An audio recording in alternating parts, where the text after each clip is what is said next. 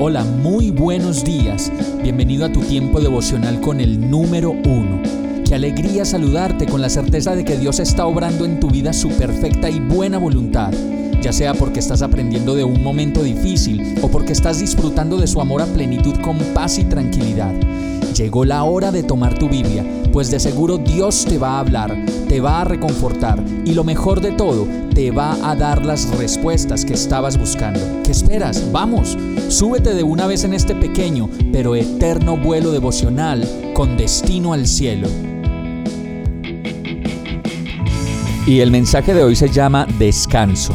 Salmo 4.8 dice, En paz me acuesto y me duermo porque solo tú, Señor, me haces vivir confiado.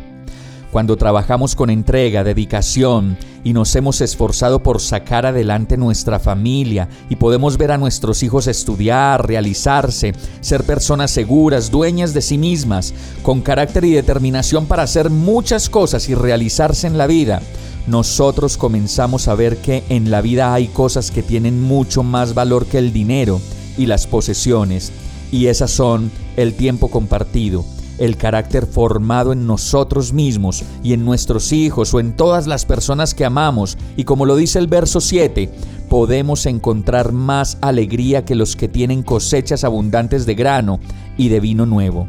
Nos damos cuenta que el mejor vino ha sido la vida y la mejor cosecha, la familia, los logros, el trabajo esforzado, la dedicación de nuestros papás y los momentos únicos que como familia han definido a través de la fe lo que somos en el aquí y en el ahora.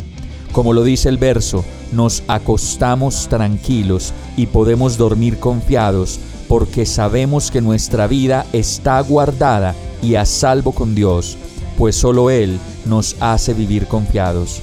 Vamos a orar. Señor, gracias por tu gran amor, gracias por el descanso y gracias por ese sentimiento de realización que va apareciendo de a pocos en la vida, de pronto como un regalo tuyo para que lo podamos disfrutar como parte de la cosecha de la vida que solo podemos recoger contigo.